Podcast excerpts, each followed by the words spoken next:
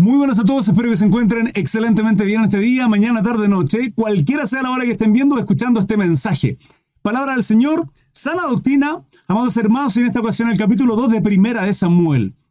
Bendecidos, una mañana preciosa, fue, estamos, recuerden, abordando Primera de Samuel eh, en devocional, vale decir, en las mañanas. Así es que le iré subiendo luego de que, bueno, esto ya lo saben, probablemente ya haya subido todo lo que es Daniel. Lo que pasa es que hasta ahora vamos en el capítulo 4 de Daniel simplemente en la plataforma de YouTube. Así es que le hago la cordial invitación, 21 a 15 horario en Chile, en las noches estudios bíblicos a diario, horario en Chile 21 a 15 y en la mañana devocional a las 8 de la mañana. A esta altura cuando estén viendo este video, no sé en qué capítulo iré, eh, ciertamente porque esto está subido mucho después. Es algo ahí del tiempo que no puedo explicarlo ahora. Hermanos, Dios les bendiga. Disfruten esta palabra. Ok, comenzamos la lectura de la palabra, hermanos. Hoy día capítulo 2 de Primera de Samuel. Recuerden, desde ayer en los devocionales, eh, iniciamos ya esta nueva serie con el objetivo de comenzar a ver cómo inicia el reinado o los reinos en la nación de Israel, el por qué se llegó a ello. Eh, es importante esto. Ayer dábamos lectura al capítulo número 1 de Samuel, hoy día tenemos capítulo número 2 cómo inicia este libro e inicia con una madre, una mujer quebrantada, con el dolor, la tristeza, la angustia de no poder tener hijos, eh, y pide a Jehová Dios un hijo. Con la angustia, la necesidad, el deseo de tener hijo, con el Cana, su marido. El Cana tenía dos mujeres, Penina y Ana, y Penina hacía alarde de las bendiciones, de la bendición de tener hijo, por sobre Ana. Me río porque hablamos de los hijos como, como ya se ha hecho un meme, hermano. Se ha hecho un, meme o un momo, como se dice en México, con relación a los hijos, ¿sí? La bendición. Eh, ciertamente son así, herencia de Jehová son los hijos. Y, ella clama, todos los años subían, y ella clama, eh, el profeta, perdón, el sumo sacerdote la ve, piensa que está borracha, y ella dice, no, no estoy borracha, Señor, no estoy atribulada de espíritu, simplemente deseo, he derramado mi alma delante de Jehová porque deseo un hijo. Y él le dice, sea Jehová contigo. El niño crece, lo desteta y quedamos ahí. En el capítulo 1, con un yo pues lo dedico también a Jehová todos los días que viva. Será de Jehová. Y adoró allí a Jehová y entrega finalmente a este petizo nene, pequeño niño llamado Samuel, alias el profeta Samuel. Así comienza, así comenzó el devocional ayer. Comenzamos hoy día con el capítulo 2 con un cántico precioso, em, que es el cántico de Ana. Hermanos amados, damos lectura a la palabra, hermanos amados, y dice así.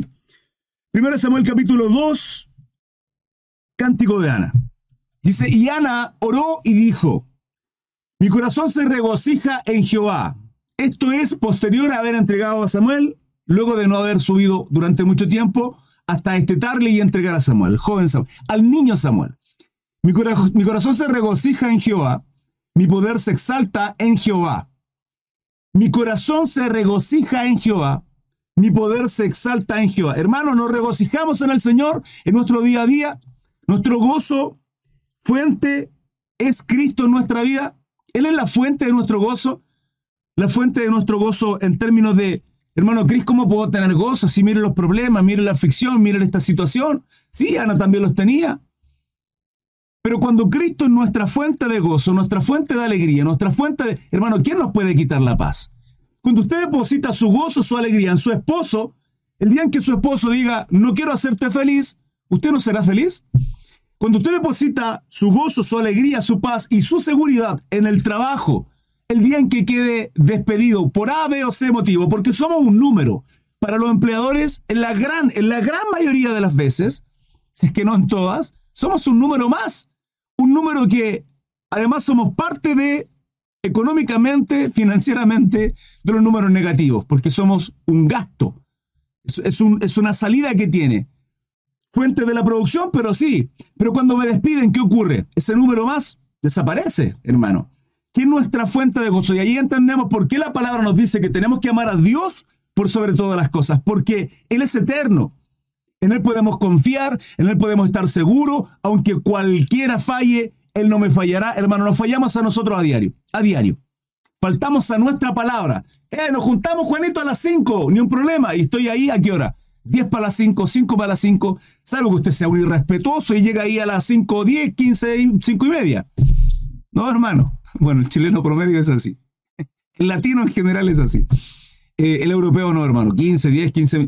El, el, japonés está clavado ahí, pero faltamos a nuestra palabra nosotros mismos. Entonces, ¿quién es el único que no nos falla? El Señor. Mi corazón se regocija en Jehová. Regocijemos eh, regocijémonos en el Señor. Mi poder se exalta en Jehová. Mi boca se ensanchó sobre mis enemigos por cuanto me alegré en tu salvación. No vemos a una Ana reclamando contra Penina, sino un Elcana, esposo de Ana, preguntándole, ¿no te soy yo mejor que diez hijos? ¿Por qué te angustia? Y ella, podemos ver un reclamo sobre Penina, hermano, silencio. Jehová nuestro Dios, nuestro Señor pelea nuestras batallas. Ciertamente Él entregará a nuestros enemigos. Hermano, adereza mesa delante de mí en presencia de mis enemigos, en presencia de mis angustiadores, dice la palabra.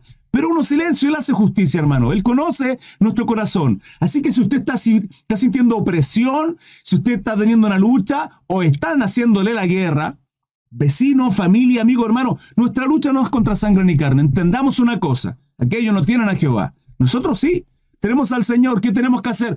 Orar, hermano. Ayunar, dice la palabra. Tenemos armas espirituales. Y una coraza, una vestidura, una armadura en Efesio que es espiritual. El escudo de la fe, uno de los más importantes. Dos, no hay santo como Jehová, porque no hay ninguno fuera de ti. No hay refugio como el Dios nuestro, hermano. ¿Se dan cuenta este cántico de Ana? Hermano, perfectamente podría estar entre los salmos. Un cántico precioso de seguridad, de, alegría, de confianza. Amadas hermanas, miren qué precioso. Esto sale de la boca de un corazón agradecido y con gozo, como es Ana. Pregunto, hermanitas amadas, iglesia amada, ¿hay este cántico en ustedes? ¿Hay un cántico de gozo, de alegría por mi esposo, por mis hijos, por el pan en casa? Hermano, ¿crees que estamos con un pan pelado y un té? Gócese en el Señor, mi hermana. Iglesia amada, gocémonos en el Señor por lo que tenemos. Porque no, no va a fecundar el, el vientre de Raquel, sino hasta cuando amemos a Lea. Atentos a esto. Jacob despreció a Lea por cuanto Labán, hermano, se la metió a la fuerza ahí. 14 años tiene que trabajar por Raquel, la enamorada, que tipifica el sueño, el, este es el sueño que tengo, dice Jacob.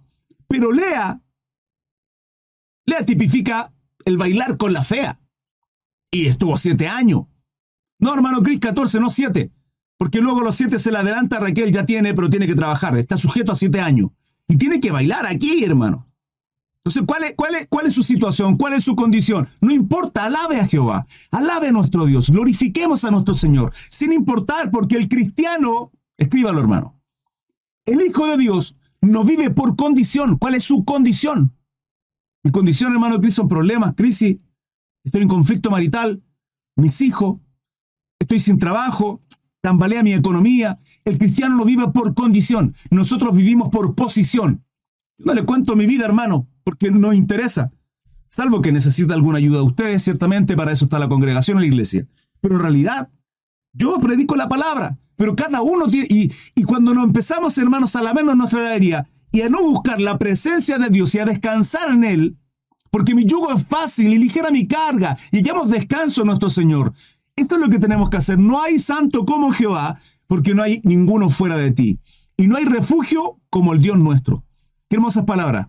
No multipliquéis palabras de grandeza y altanería Cesen las palabras arrogantes de vuestra boca, porque el Dios de todo el saber es Jehová. El Dios de todo saber, hermano. La sabiduría insondable de nuestro Dios. Por eso Él nos, nos dice, pidamos a Dios sabiduría. Y Él nos concede en nuestros proyectos, para con nuestros hijos, para con el cabezón peludo y hediondo de mi esposo. Así somos a veces, hermano cómo tratarle, cómo amarle cuando está de mal genio y ser la ayuda idónea que Dios quiere que sea para él. Para decirle no y, confrontarlo con la palabra en amor cuando esté errado. Y decirle, mi amor, estás haciendo las cosas mal, chanchito. La palabra dice que un hombre de Dios es así y es la palabra la que le, va a confrontar. Hermanos, mujeres sabias, Usted enamoró a ese cabezón, bestia peluda.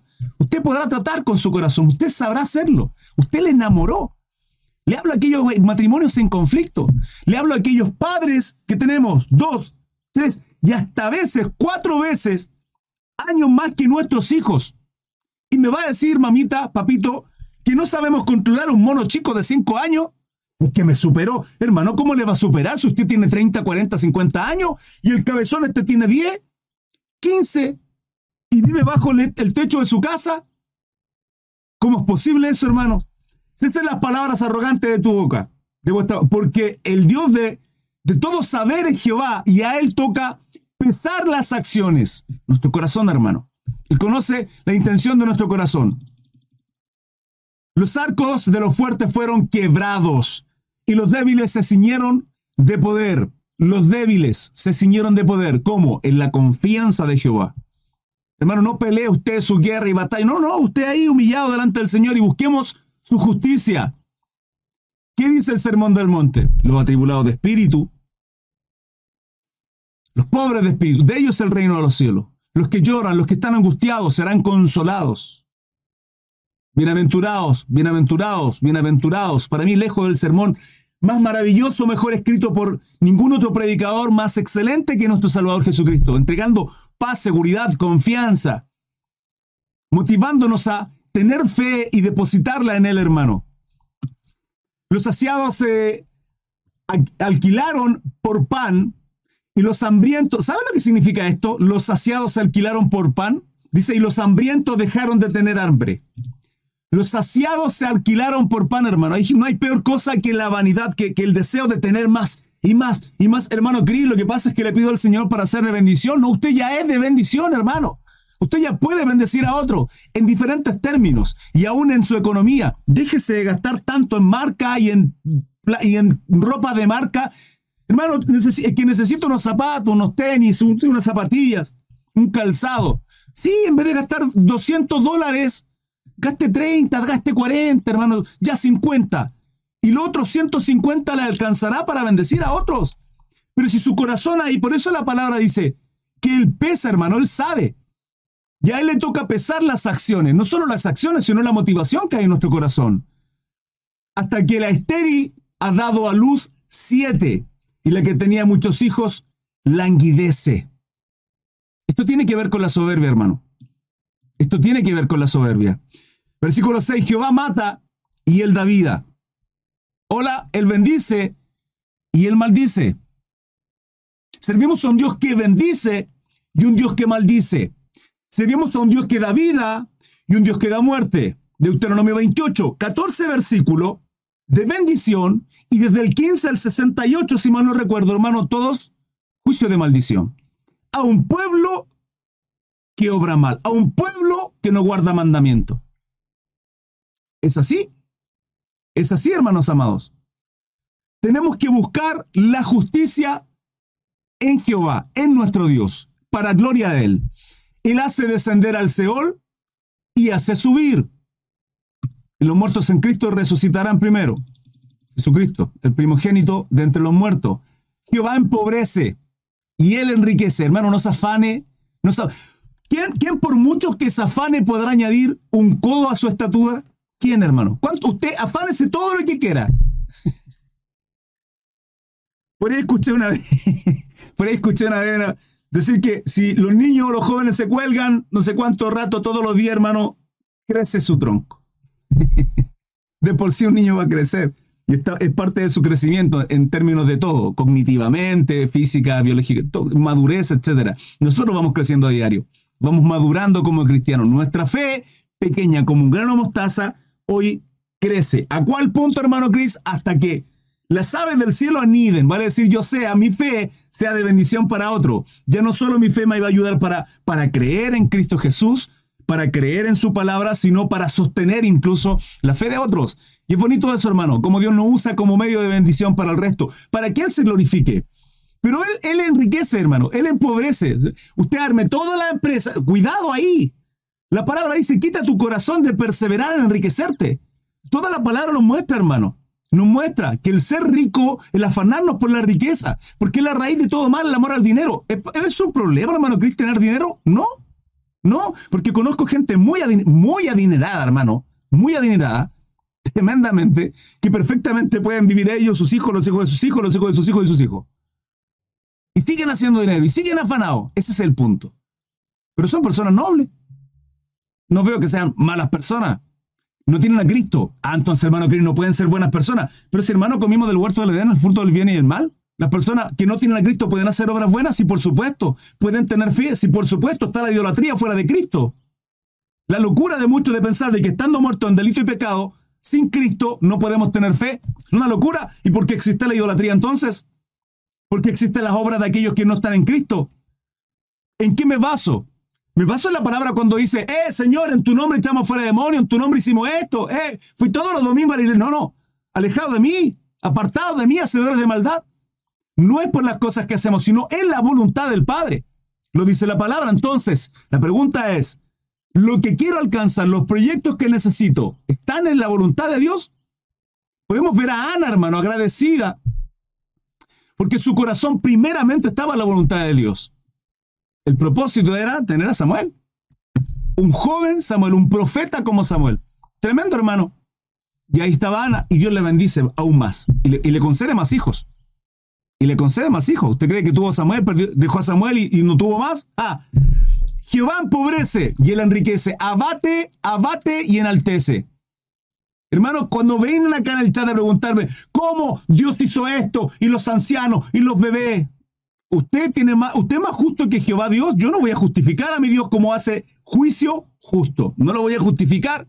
Ciertamente hay respuestas, respuestas que muchos de ellos no quieren entender. No quieren entender. ¿Por qué? Porque se creen más buenos que Dios, hermano. Y me dicen, no, es que el Antiguo Testamento era un Dios y en el Nuevo Testamento es otro. Bueno, lea y cuando entienda Apocalipsis entenderá que las copas de ira son el mismo juicio que entrega también el justo juicio Jehová en el, Antiguo Testamento. Tanaj, en el Antiguo Pacto. Es el mismo, hermanos amados. Solo que hoy día, ah, lo que pasa es que hoy día sí, hoy día hay un tiempo de gracia. Y para que gente malvada como usted que está criticando la justicia de Dios y blasfemando contra el Rey de Reyes y Señor de Señores, se quebrante. Pero usted es soberbio. Y eso ocurre con mucha gente. Esta es la diferencia, hermano. Pero es el mismo Dios, eterno, inmutable. Uno de los atributos de Dios, la inmutabilidad, hermano. Pero servimos al Dios que empobrece, enriquece, abate y enaltece. Ocho, Él levanta del polvo al pobre. Él levanta del polvo al pobre. Y del muladar exalta al menesteroso para hacerle sentarse con príncipes y heredar un sitio de honor porque de Jehová son las columnas de la tierra. Él afirma, hermano. La palabra establece que quien está a cargo, quien gobierna todo ese es Satanás. Jehová le reprenda, hermano. Pero porque Dios, lo, porque Dios lo tiene ahí simplemente. Ahora, por culpa de nosotros que le entregamos esa autoridad en el huerto del Edén. Pero hay un plan y ese plan es para qué? Para determinar quiénes son hijos de Dios y se manifiestan como hijos de Dios y aquellos que son hijos de Satanás. Porque el que no recoge conmigo, dice el Señor, desparrama. El que no es conmigo es contra mí. Hermano, no hay más camino. No, hermano, yo estoy acá al medio. Yo no soy ni de acá ni de allá. No soy, no soy hechicero, brujo, agorero. No, no, no. No soy satanista ni tampoco. No, la religión, el opio del pueblo. Bueno, usted está al medio, se lo van a comer. Y se lo va a comer Satanás, varón. Amada, se lo va a comer Satanás. No puede estar en medio. Y, y por ningún motivo, menos una iglesia tibia porque de Jehová son las columnas de la tierra y él afirmó sobre ellas el mundo. Hermano, podemos ver la historia de José. Cuando dicen la religión, la ciencia y la política que no se mezclen, no como que no se mezclen, hermano, si somos ciudadanos. Tenemos leyes civiles, tenemos responsabilidad civil, tenemos que estar ahí. Se hace política en un país, se hace política en la iglesia, se hace política en casa, que tiene que ver con saber gobernar y teniendo sabiduría, principios y valores bíblicos, sabremos tomar buenas decisiones buscando la sabiduría de un Dios sobrenatural y poderoso como nuestro Dios. Es absolutamente necesario. Podemos ver a José en Egipto. Vimos y estudiamos todo Daniel, con Nabucodonosor y el resto de los reyes, Belsasar, Darío, etc. Y me vienen a decir que no podemos estar insertos ahí. Hermano, ¿y quién aconseja a aquellos políticos ateos, agnósticos, ignorantes que no tienen conocimiento de los valores y principios para alcanzarles también la salvación? ¿Acaso Pablo los encarcelamientos que tuvo y el pretorio, hermano? cuando estaba encarcelado y el pretorio para alcanzar a romanos que no conocían al Evangelio. Por eso la palabra dice que no os preocupéis, tranquilo, ¿sí? Ni piensen el qué van a decir cuando sean o seamos encarcelados, hermano. Viene un tiempo de opresión. Lo dice Mateo 24. Lo dice Mateo 24, tanto en tiempo de, de, de dolores de angustia o dolores de parto, como el periodo de tribulación. Hermanos, vamos a ser perseguidos y las leyes las van a cambiar. Lo, lo leímos en Daniel. Está en la profecía escrita. Y cuando seamos encarcelados, hermanos, ¿de qué nos preocupamos? ¿De qué nos vamos a preocupar? Si Él pondrá, Él tendrá que, nuestro Señor afirmará nuestra fe, nuestro Señor afirmará nuestra confianza. Pero confiados en Él, confiados en nuestro Dios, hermano. Yo no les voy a hablar de bendición, yo no les voy a hablar de prosperidad. Ciertamente sirva un Dios que bendice, que prospera, que todo lo que Satanás le quitó, le entregará al Señor. ¿Por qué me va a quitar Satanás? Bueno, por si hace cosas malas, hermano, le va a despedazar. Va a ser zarandeado. Si usted está en la confianza de un Dios poderoso, si usted hace las cosas en rectitud delante de Él, hermano, Dios le va a bendecir. Le va a bendecir. Y si eso implica que tenga que quitar y desarraigar, cosas de usted, también lo va a hacer. Si eso implica que usted va a ser probado a través de una situación económica, un problema, una enfermedad, Dios también lo va a hacer. Y si esto implica que usted hasta el día de, al cruzar esa puerta angosta, tenga que lidiar con tal enfermedad, con tal situación, Dios también lo va a hacer. Si nos veamos la vida de Job, que fue probado, si nos veamos la vida de Pablo, que tenía un hijo en la carne, hermano, está en la voluntad de Dios y él sabe. Entonces, vuelvo a reiterar, el cristiano vive por condición, vive por posición. ¿Y cuál es nuestra posición? ser hijo del Rey de Rey y Señor de Señores. En Cristo Jesús. Ser redimido, ser salvo, ser justo. En Cristo Jesús. Ser hijo de Dios. En Cristo Jesús. Dios no tiene muchos hijos, Dios tiene uno solo. Y ahí estamos nosotros en Él. Por causa de Él. Por causa de su gracia, de su amor, de su misericordia, a través de nuestra fe. Porque confiamos y creemos. No basta con lo que Él hizo, sino tengo que creer. Y eso es lo que muchos no entienden, hermano. Eso es lo que muchos no entienden por medio de la gracia, por medio de la fe, sí, a través de la gracia, el amor y la misericordia de nuestro Dios.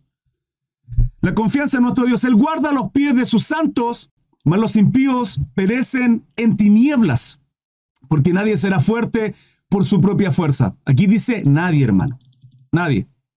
Nadie será fuerte en su propia fuerza. Delante de Jehová serán quebrantados sus adversarios y sobre ellos tronará desde los cielos. Jehová juzgará los confines de la tierra, dará poder a su rey y exaltará el poderío de su Mesías ungido, Cristo. Y ese es nuestro Señor, Yeshua, mencionado por ahí como Yeshua Hamashiach. ¿Saben a qué me refiero? Nuestro Salvador. 11. El Cana y el... ¿Estoy bien? Sí. Y el Cana se volvió a su casa en Ramá y el niño ministró traba a Jehová delante del sacerdote Elí. Hermano Cris, ayer el otro día me preguntaron, ¿qué ministrar? Servir. Cuando usted ministra, está sirviendo. Eso es un ministro del Señor, un servidor del Señor. Ministerio, servicio. Ministro, un servidor. Y el Cana se volvió a su casa en Ramá y el niño ministraba, el niño, el, pequeñín Samuel, ministraba a Jehová delante del sacerdote Eli. Continuamos con el segundo tema que tiene que ver con el pecado de los hijos de Eli, desde el versículo 12. Dice, los hijos de Eli eran hombres impíos, lo dice la palabra tal cual, impíos, y no tenían conocimiento de Jehová. Pregunto, ¿cómo hijos de un sacerdote, de un sacerdote hermano, no tienen conocimiento de Jehová? ¿Qué no está haciendo su trabajo? ¿Puede ser un buen sacerdote delante de Dios? en términos de las labores que tiene que hacer como sacerdote, pero un pésimo papá. Y esto no es el único caso. El, el, gran rey David, un corazón conforme al de Jehová, al de nuestro Dios, dice su palabra. Así le dijo Salomón. Sin embargo, un pésimo padre también, hermano. No tomó, no tomó ciertas decisiones que tenía que haber tomado con sus hijos. Y podemos ver aquí en el hilo mismo. Y eso ocurre por qué, hermano. De padres buenos salen hijos malos. De padres malos salen hijos buenos. Hermano Cris, bueno, hay uno solo, sí, lo sé, lo sé, hermano. Pero, pero usted y yo entendemos a lo que voy. Pero cuando usted es cristiano, su esposa es cristiana y entregan los valores, principios bíblicos, el temor de Jehová, el amor, el respeto a nuestro Dios el guardar todo lo que sus mandamientos nos dicen que tenemos que guardar, para perseverar en justicia y en rectitud, para que Él sea glorificado, para que un testimonio, hermano, de nuestra vida sea congruente con lo que predicamos, tiene que estar en, las bases, en los fundamentos de nuestros hijos. Hermano, tenemos no más que 18 años para entregar esos fundamentos. Porque, y incluso años antes. 15, 16, ya empiezan a buscar en otros lados, fuera de casa, esos íconos. Aquellos que entregan una moda, que entregan estas tendencias, que, esto otro, que la música, y empiezan a buscar y a relacionarse con sus padres de acuerdo a su edad, porque ya papá y mamá como que ya están pasados, como que ya están retrógrada. Estamos a tiempo, aquellos que tienen hijos pequeños, de instruir mucho a sus hijos, hermano.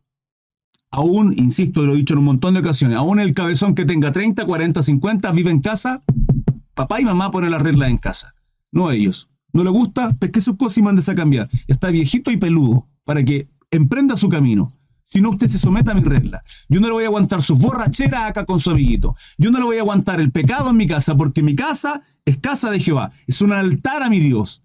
Es casa de oración. Un padre y una madre no puede permitir el pecado de sus hijos, hermano. ¿Cómo llegamos a eso? Por la carencia de palabra. Hermano, Cris, ¿qué hago si mis hijos ya me convertí hace un año, mis hijos ya están grandes? Ore al Señor. Ore, ayune. El clamor, la oración de una madre, se lo digo con testimonio. Tenemos a mi hermanito Carlos por acá en Facebook todos los días. Ciertamente a las tardes, las mañanitas no, no parece. Descansa, trabaja de noche. Tenemos a nuestra hermana Marce también clamando por su hijo, hermano. ¿Cuántos padres y madres? Y aquí uno de ellos también, mi madre clamando por sus hijos. Y aquí hoy sirviendo a mi Señor. Entonces, el clamor, el dolor, el quebranto de una madre derramada a la presencia de un Dios que ve, que no rechaza un corazón contrito y humillado, hermano, puede hacer mucho. Su fe es importante. En nuestra fe, en nuestro quebranto, lo que mueve la mano de Dios, hermano, es llamado a misericordia. Jesús lloró al ver a, Marta y a María, al ver el quebranto, el dolor que tenían y se, y se conmueve. Constantemente la palabra nos dice y se conmueve y se conmovió y al ver la fe de ellos y al ver la fe de ellos y al ver la fe de ellos. Nuestro Dios sigue siendo el mismo poderoso gigante, hermano, de ayer, hoy y por los siglos de los siglos. Entonces, ¿qué hace que Dios no obre milagro? ¿Qué hace que Dios no sanidades? ¿Qué hace? Nuestra falta de fe y también su propósito y voluntad, lógicamente. Yo puedo tener toda la fe del mundo, pero si aún no es el tiempo, Dios no lo va a obrar. Si Dios ve algo más allá, porque es atemporal y conoce mi futuro, mis decisiones, intercede por ellas también, porque no puede pasar a llevar su libertad, libre albedrío, pero mi voluntad es que se haga su voluntad y me pongo en sus manos. Y Él lo obrará conforme a lo que Él estime conveniente porque soy su instrumento. Es así nuestra vida, hermano. Es así. Derrame su corazón por sus hijos. 13. Y era costumbre de los sacerdotes con el pueblo, que cuando alguno ofrecía sacrificio, venía, era costumbre, hermano. Esto no pasó una vez. Era costumbre. Dice que, que venía el criado del sacerdote mientras se cocía la carne, trayendo en su mano un garfio de tres dientes, y lo metía en el perol, en la olla, en el caldero o en la marmita, y todo lo que sacaba el garfio el sacerdote lo tomaba para sí. De manera, de esta manera hacían con todo israelita que venía a Silo. De esta manera hacían, perdón, hacían con todo israelita que venía a Silo. Asimismo, antes de quemar la grosura, venía el criado del sacerdote y decía al que sacrificaba, da carne que asar para el sacerdote, porque no tomará de ti carne cocida, sino cruda. Y si el hombre le respondía, quemen la grosura primero y después toma tanto como quieras, él respondía, no, sino dámela ahora mismo. Y de otra manera yo la tomaré por la fuerza. Mira esta aberración, hermano amado. 17. Era pues muy grande delante de Jehová el pecado de los jóvenes. Jóvenes. Porque los hombres menospreciaban las ofrendas de Jehová. Hermanos, ¿y ustedes creen que Elías no lo sabía? Elías lo sabía perfectamente. Elías lo sabía perfectamente. Y el joven se administraba la presencia de Jehová vestido de un efod de lino y le hacía a su madre una túnica pequeña que le traía cada año, claramente porque iba creciendo, cuando subía con su marido para ofrecer el sacrificio acostumbrado. Y Elí bendijo a Elcana y a su mujer, diciendo, Jehová te dé hijos de esta mujer el lugar del que pidió a Jehová y se volvieron a su casa. ¿Quién declara esta palabra? Un sacerdote, hermanos amados. Y visitó Jehová a Ana, y ella concibió y dio a luz tres hijos y dos hijas. ¿Se dan cuenta qué hermoso? Y el joven Samuel crecía delante de Jehová. Pero Elí era muy viejo y oía de todo lo que sus hijos hacían con todo Israel y cómo dormían con las mujeres que velaban a la puerta del tabernáculo de reunión. Hermano, las depravaciones más grandes hacían estos tipos. ¿Y Elí qué hacía? Y él les dijo, ¿por qué hay, hacéis cosas semejantes? Niños, no hagan eso. Hermano, por Dios. Sí que dice la palabra que hacer con hijos contumaces y rebeldes. Dice la palabra que hay que presentarlo delante de los ancianos y ser apedreado. Esa era la ley en el Antiguo Testamento. ¿Y hoy día qué hacemos? Lo mismo que Elí, hermano. Digo, usted lo hace, yo lo hago. ¿Cómo actuamos con la rebeldía con nuestros hijos? No, es que el niño se puede molestar, se puede enojar. No te quiero, mamá. Mi amor, pero ¿por qué? tengo? Es que usted no puede hacer eso y entramos en un diálogo, hermano, con un mocoso de 5 años, de 8, 15 años.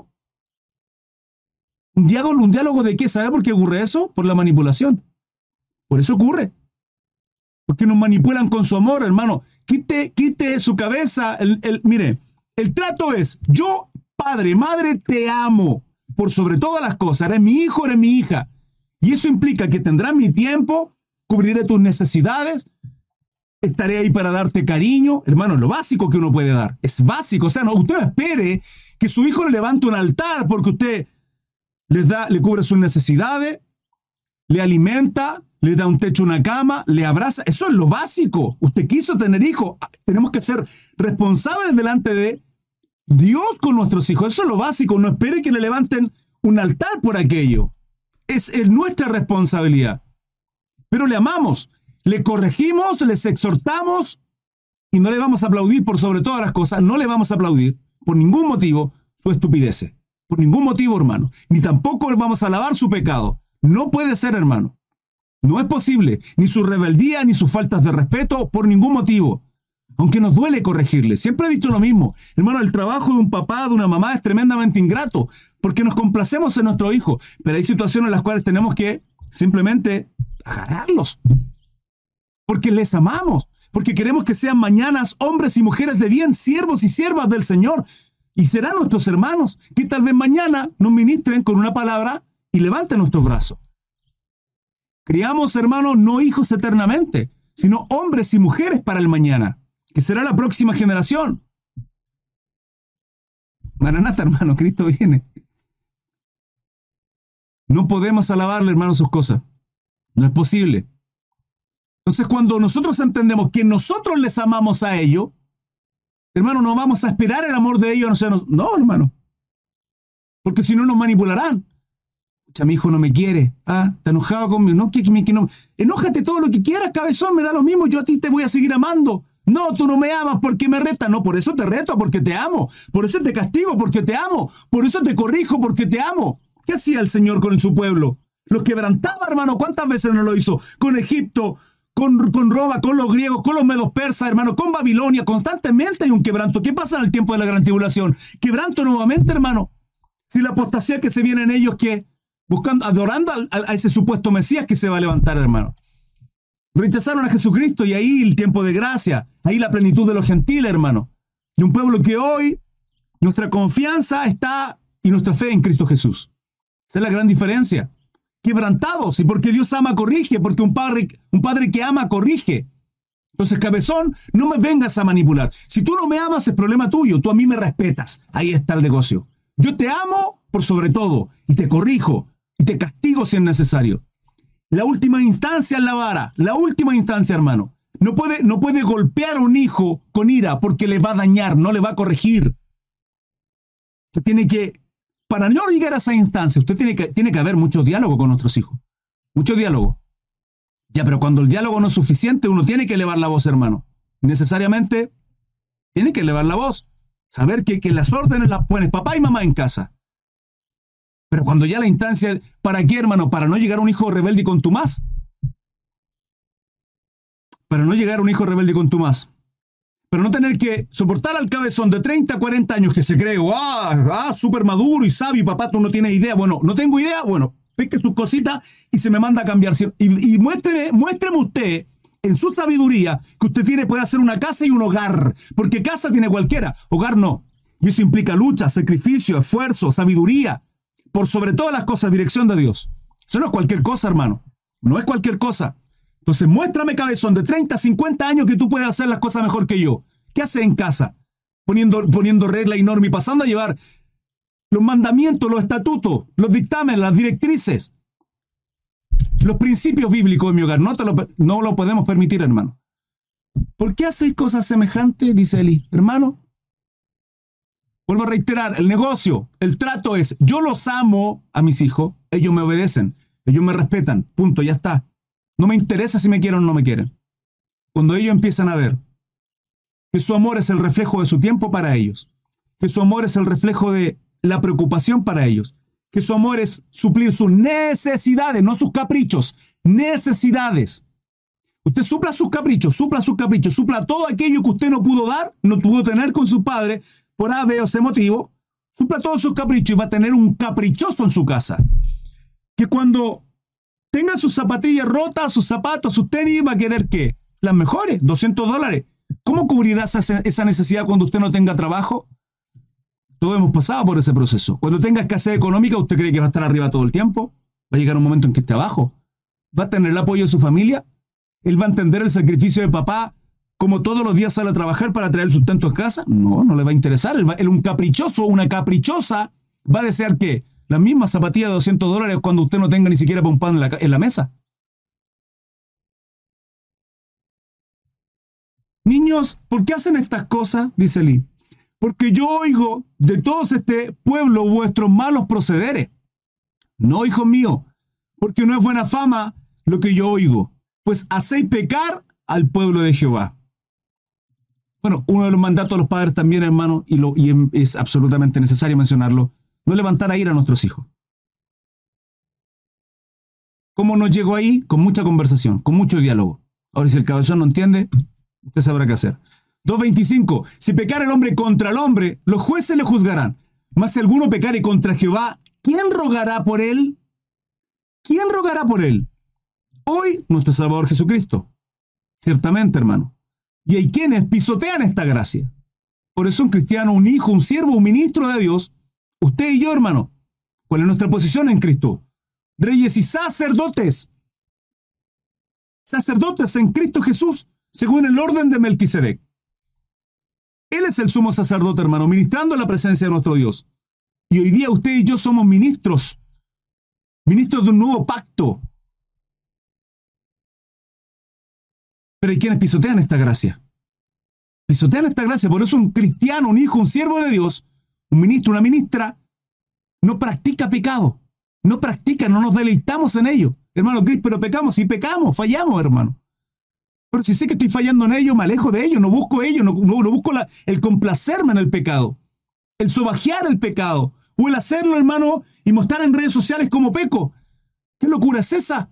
Usted me está mostrando por su fruto que no son hijo de Dios. Yo, y vuelvo a reiterar, no puedo decir si usted es salvo o no. Yo puedo ver por sus obras, y si es que las veo, y lo que muestra, y esto es un tiempo largo, porque usted me puede mostrar en dos, tres días a lo mejor que es un gran hombre de Dios, una gran sierva de Dios. Pero el tiempo lo mostrará. Y esa es la diferencia en David. Claro, David pecó, David, David mintió y lo vamos a ver más adelante. Asesinó, autor intelectual de la muerte del esposo de Betsabé. Hermano, pero la película completa, su nombre consagrado a Dios con su confianza en Jehová. Por eso Dios dice que un hombre, entre eso y muchas cosas más. usted y yo vamos a pecar, pero abogado tenemos para con nuestro Dios Jesucristo, nuestro Salvador, dice la palabra. Pero claramente aquí la confrontación contra estos hombres, esto es antes de Cristo, ¿quién? ¿Quién rogará por él? Pero ellos no oyeron la voz de su padre, porque Jehová había resuelto hacerlos morir. Y el joven Samuel iba creciendo y era acepto delante de Dios y delante de los hombres. acepto. ¿Podemos ser cristianos no aceptos delante de Dios? ¿Podemos ser siervos de Dios no aceptos delante de nuestro Señor? En hebreo la palabra dice en, esto, en nuestro estandarte, en estas columnas de fe, de, hombres y mujeres de, de fe, ejemplos de fe en hebreo, dice que y Dios nos avergonzó, nos avergüenza, hermano, de ser el Dios de ellos. Pero ¿y quiénes se lavan la boca, hermano? No, soy hijo de Dios, soy hijo, soy siervo de Dios. ¿Y hay tu obra? Hermano, buena vestidura, corbata, buen perfume. Mejor es la fama del hombre que el buen ungüento. Mejor es la buena fama del La buena fama hombre. Su testimonio, ¿cómo es? No, pero usted anda perfumadito, bonito, peinado. Pasa, oh, qué rico perfume. Y lo miramos. Ah, pero este, uff. Así, hermano. ¿Por qué? ¿Cómo nuestro proceder?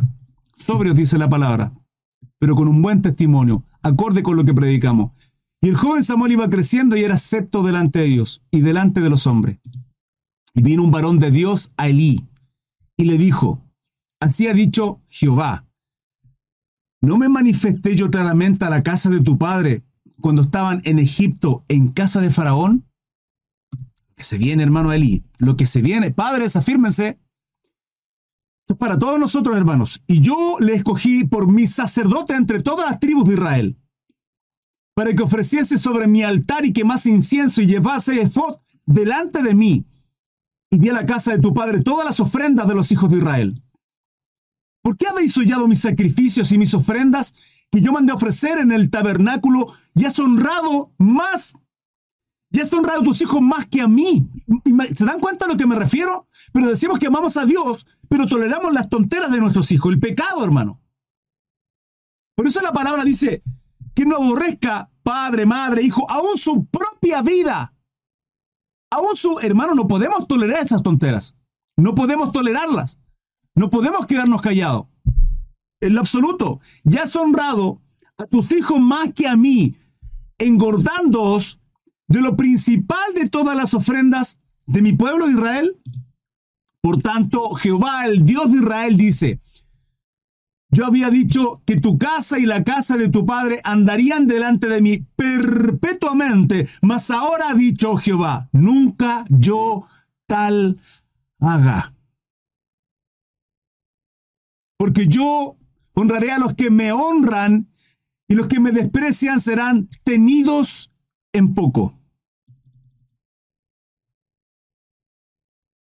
No basta con ser hijo de Dios, no basta con ser cristiano, hay que honrarle, glorificarle.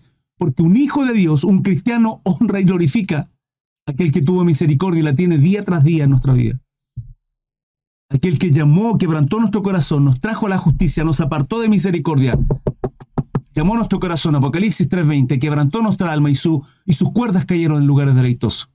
Salmo 16:6. Sus cuerdas cayeron en lugares deleitosos, hermano. Entra en tu cuarto y cierra la puerta, ora al Padre. Y tu Padre que ve lo secreto te exaltará en público, te honrará.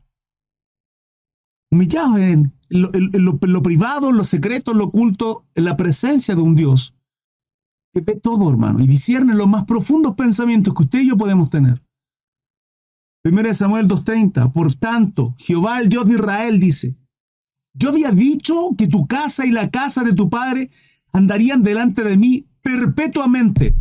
Mas ahora ha dicho Jehová, nunca yo tal haga, porque yo honraré a los que me honran y los que me desprecian serán tenidos en poco.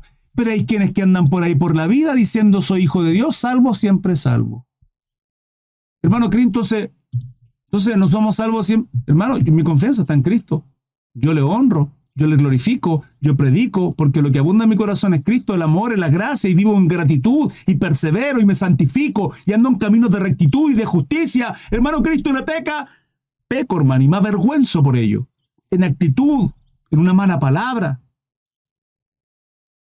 En muchas ocasiones no hacer las cosas que realmente tengo que hacer, por falta de valentía, de fe. Me quebranto delante del Señor. Pero ese es el camino. Y el Espíritu Santo me lleva a rectitud, a justicia, a toda verdad. Pero no ando en la carne, hermano. Me esfuerzo. ¿Usted cree que es fácil? No es fácil para ninguno de nosotros. Pero en cuanto usted comienza a vivir una vida espiritual, la carnal pasa a ser de lado, pasa a dejar de lado. Usted le da más, más énfasis a lo espiritual. Y, ya deja de pensar, ah, todo me es lícito, me, pero todo no me conviene. Ok, entonces esto es lícito, es pecado. No, no, hermano, usted no está viendo eso. Usted está viendo que su camino sea un glorificar a Dios, un exaltarle, un honrarle, y Dios le va a honrar. No busque la honra ni la... No, hermano, usted honre que su nombre sea glorificado y Dios va a prosperar su caminar. Él va a procurar todo de su vida. Todo. Todo, hermano. Aquí vienen días en que contaré cortaré tu brazo y el brazo de la casa de tu padre, de modo que no haya anciano en tu casa. Hermano, yo fuera allí, estaría aterrado, hermano. Aterrado. Mis, mis piernas no me podría sostener escuchando al varón de Dios. No podría sostenerme en pie, hermano. Dios me libre de esto. ¿Saben? Uno, para mí es uno de los versículos más terribles que existen en la Biblia. Cuando Sansón dice, Jehová me liberará otra vez como las tantas otras ante el sueño que tenía cuando los filisteos venían.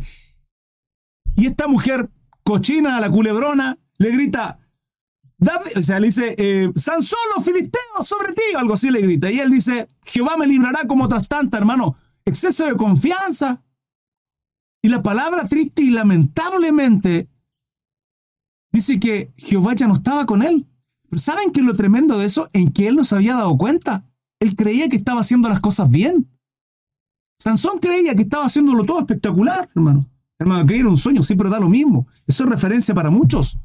Actualmente, muchos que dicen llamarse cristianos. Por eso es importante constantemente ser quebrantado ante la presencia y que la Biblia sea un espejo para mi vida si estoy haciendo las cosas bien o no. Uno de los libros sencillos para comprenderlo, hermano, primera de Juan. En primera de Juan tenemos sus cinco capítulos, ya los tuve, los tengo en mi canal de YouTube. Cada uno de los capítulos, vaya y estudienlos si los quiere aprender. Que nos muestra los parámetros de cómo es Dios. Dios es amor, ok, yo tengo que ser amor. Dios es amor, aborrezco a mi hermano, no eres Dios de amor. Si Dios es amor y aborreces a tu hermano, Dios no es tu Dios. Porque Él te ordena tener amor.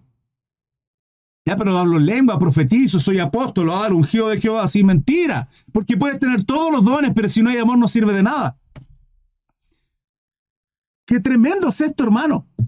Qué palabra más tremenda. Y aquí vienen días en que cortaré tu brazo y el brazo de la casa de tu padre, de modo que no haya anciano. Un Dios de pacto, hermano. Pero si Dios es un Dios de pacto, tiene que cumplirlo. Si pero un pacto se hace de dos.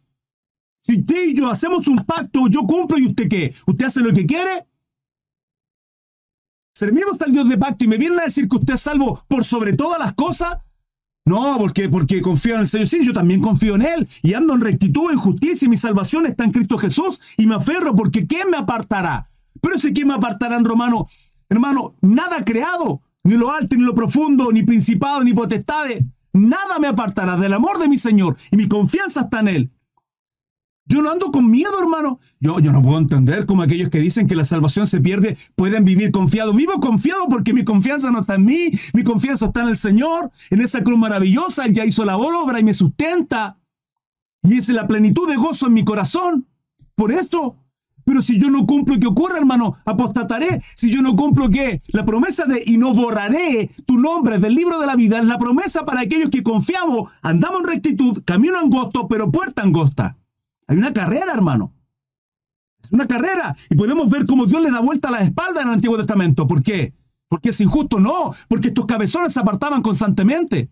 Vuelvo a reiterar, uno de los versículos que a mí me aterra es cuando Sansón dice eso. Y Jehová ya se había apartado de él. ¿Saben lo terrible, hermano? Es que el cabezón este no se había dado cuenta por ser un bruto, por hacer las cosas como él quería. Y ahí andamos nosotros en la iglesia. Y otros predican, casi litúrgicamente, le falta el agua bendita. No. Salvo siempre salvo. ¿Qué aberración es esa, hermanos? Si yo los tengo que llamar como ministro a santificarse, a buscar de Cristo, a perseverar en sal. No lo entiendo, hermano. Pero estos tipos confunden y, crean todo en su cabeza porque repiten, hermano, como logro otras cosas, porque no lo entienden.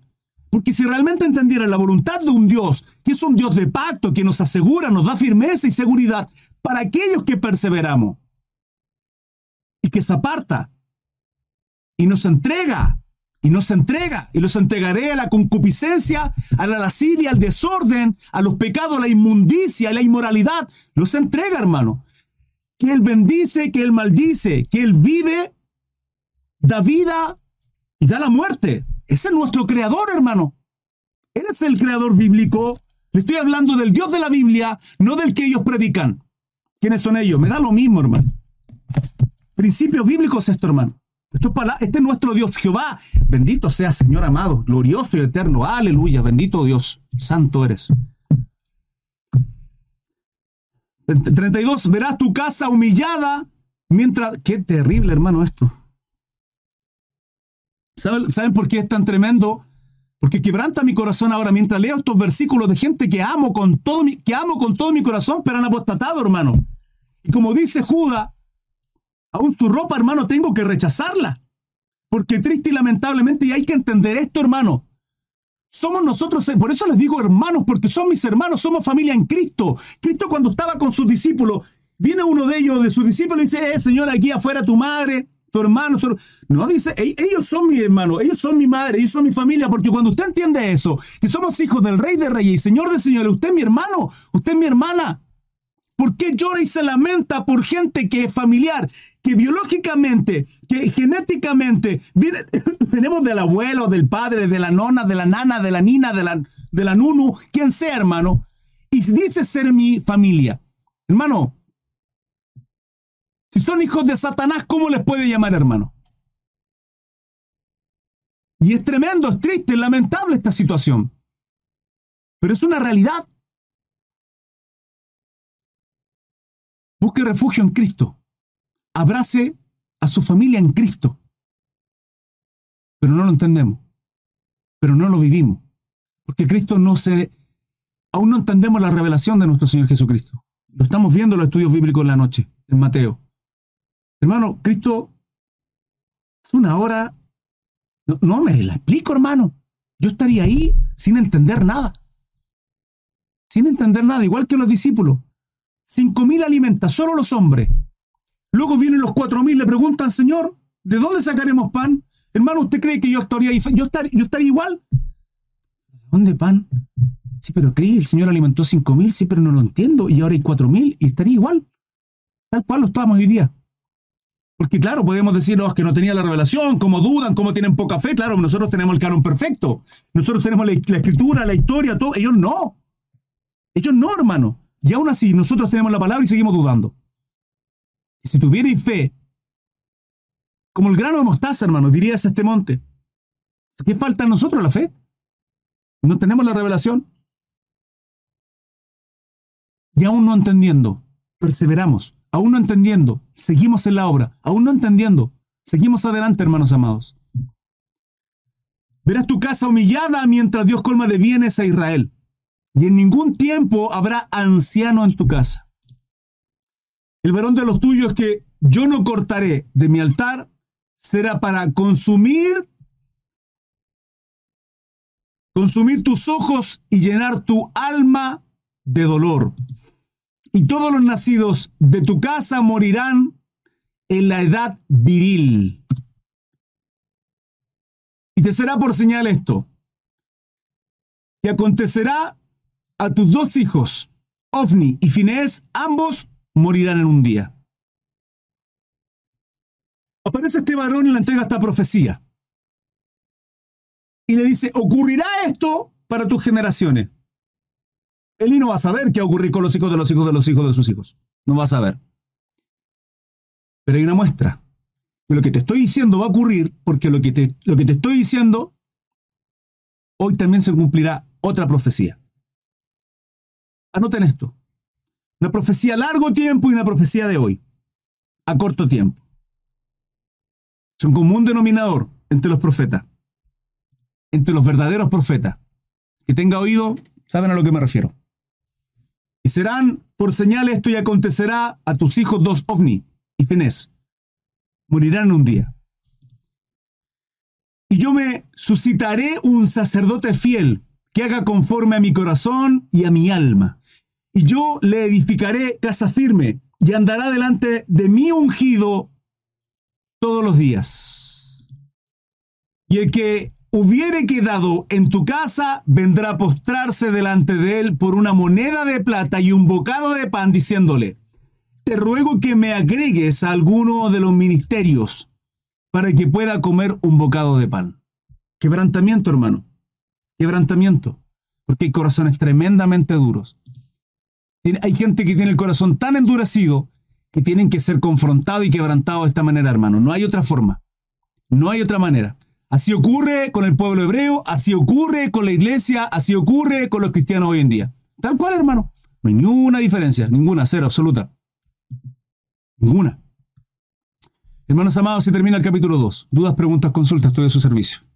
Y es así como finaliza este capítulo 2 de eh, Primera de Samuel. Espero que haya sido de bendición para vuestras vidas. Recuerden, suscribirse a mi canal de YouTube, seguirme en mis redes sociales. Hay un link por ahí que se llama Linktree. Están todas mis redes sociales ahí, hermano, para que me sigan.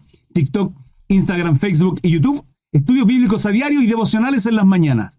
A las 8 de la mañana devocional, 21 y 15 horario en Chile, inicio transmisión en todas las plataformas. Que tengan un precioso día, que Dios les bendiga. Hasta luego, chao, chao.